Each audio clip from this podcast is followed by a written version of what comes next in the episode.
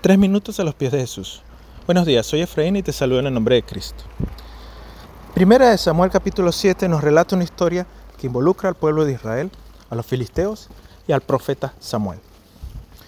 En ese entonces los filisteos se acercaron al pueblo de Israel para atacarles, lo que causó temor en ellos. El pueblo acudió al profeta Samuel y le pidieron que les auxiliara. Este hizo un sacrificio delante de Dios. Hicieron ayuno y se arrepintieron delante de Dios por sus pecados. Dios respondió de forma sobrenatural, enviando truenos que atemorizaron al pueblo filisteo e hicieron que retrocediera.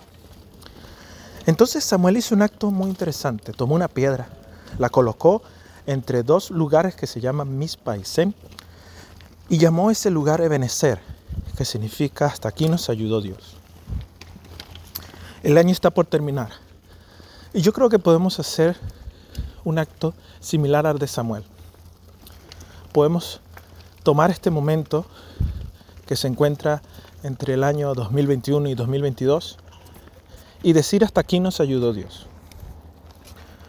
Pero este acto no es un acto de resignación pensando que el favor o la ayuda de Dios duró hasta hoy. No, es un recordatorio para que el día de mañana podamos mirar atrás y decir, el mismo Dios que nos ayudó en este año sigue con nosotros.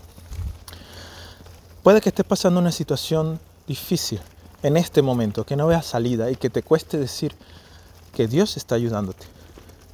En ese caso te invito a que hagas esto como un acto de fe, de que aún en medio de circunstancias adversas podemos decir, yo no entiendo lo que está pasando, pero sé una cosa, Dios está conmigo.